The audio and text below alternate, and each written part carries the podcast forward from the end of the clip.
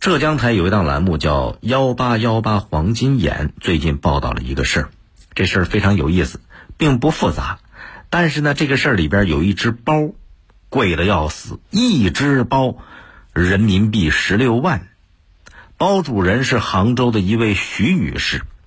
据徐女士介绍，说背这个包啊，要求非常高，哎，得挑日子，下雨天不能背，怕伤到了包。而且不单要看天气，背这包还得看什么场合。你看看，精打细算，就为了那么一个特别名贵的包，就差出门打一卦。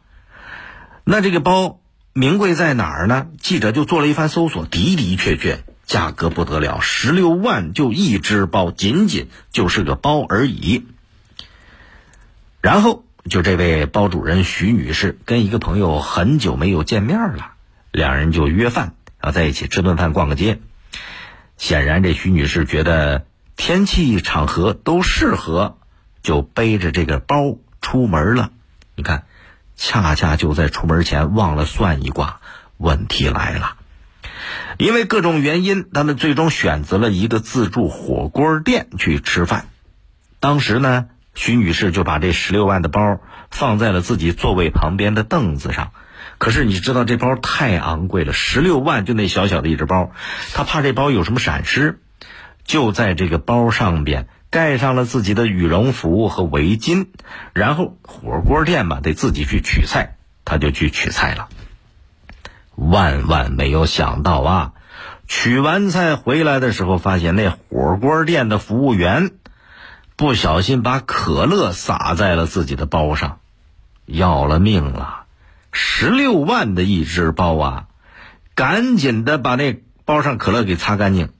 但是再怎么擦，包上有个小白点儿，它就擦不掉。十六万的一只包，搞出来一个小白点儿，徐女士这心疼的不行。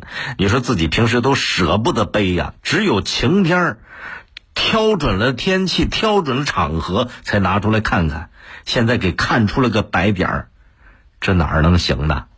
因为这个包它确实很昂贵，很不一般。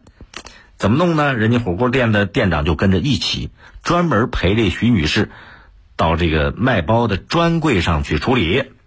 得咨询一下吧？一问不得了，专柜的销售人员说了，说包上面这个出现的小白点啊，没办法，搞不掉了，没法修复，呃最多给你做个保养。可是因为这包特别昂贵。呃，你保养一下也得花一千四百四十块钱。火锅店的店长这时候还不错，哎，保养的钱我们造成的损失吧，咱们给呗，一千四百四十块钱花。而且店长还说了，说我们店铺买了保险，该赔就赔嘛。徐女士问他说：“你能赔我多少钱？”店家说：“我们买保险了，能赔你五千块钱呢。”徐女士不答应了，：“五千块钱，我这是十六万的包啊。”你得赔我四万块钱，那人家火锅店也不同意啊！一个小白点让我给你四万块钱，然后这两边又有了争执。经过调解，最后达成了一致，店家最后赔了这位徐女士一万块钱。哎，这事儿在网上引起了很多朋友的关注啊！有网友说了，说好家伙，你背一个那么贵的包，十六万的包去吃火锅，你怎么想的？是不是去碰瓷儿的？老实讲，你说这事儿怎么讲呢？人家背什么包，买什么包，到哪儿去吃饭，实话实说，这是个人的自由啊。到你店里边，因为店家服务员失误导致的损失，该赔偿确实得赔偿。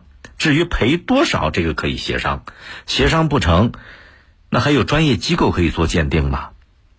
不过这个事儿有意思在哪儿？我说点题外话啊，你说。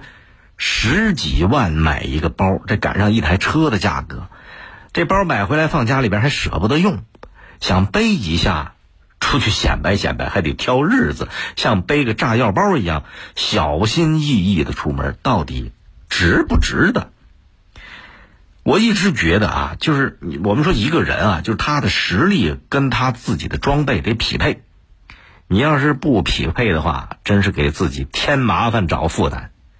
你看一个人，他要实力足够强的话，不用奢侈品，人家会说：“哎，你看这人多低调，是吧？”可是如果一个人实力一般，咬碎了牙非要买个奢侈品回家供起来，别人看着也觉得你累呀，就跟那运动员一样，运动员他只能举起一百斤的东西，你非让他举举两百斤的，他最后得伤着自己呀。奢侈品是个什么？这个玩意儿啊，是因为你能用，所以你就有了。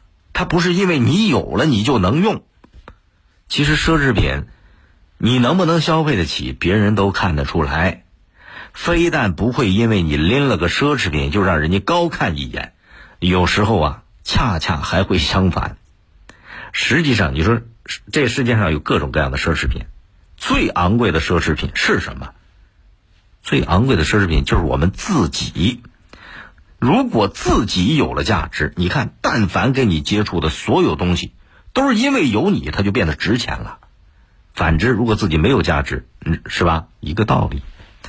再有就是玩得起奢侈品，我觉得啊，你不在乎多花俩钱买个保险，就像很多人呼吁那豪车险一样，不是去谦让那些越穷越有理的，而是假如你真遇到别人赔不起的时候，自己不吃亏。所以 有时候保险啊，你全当是自己买个踏实啊。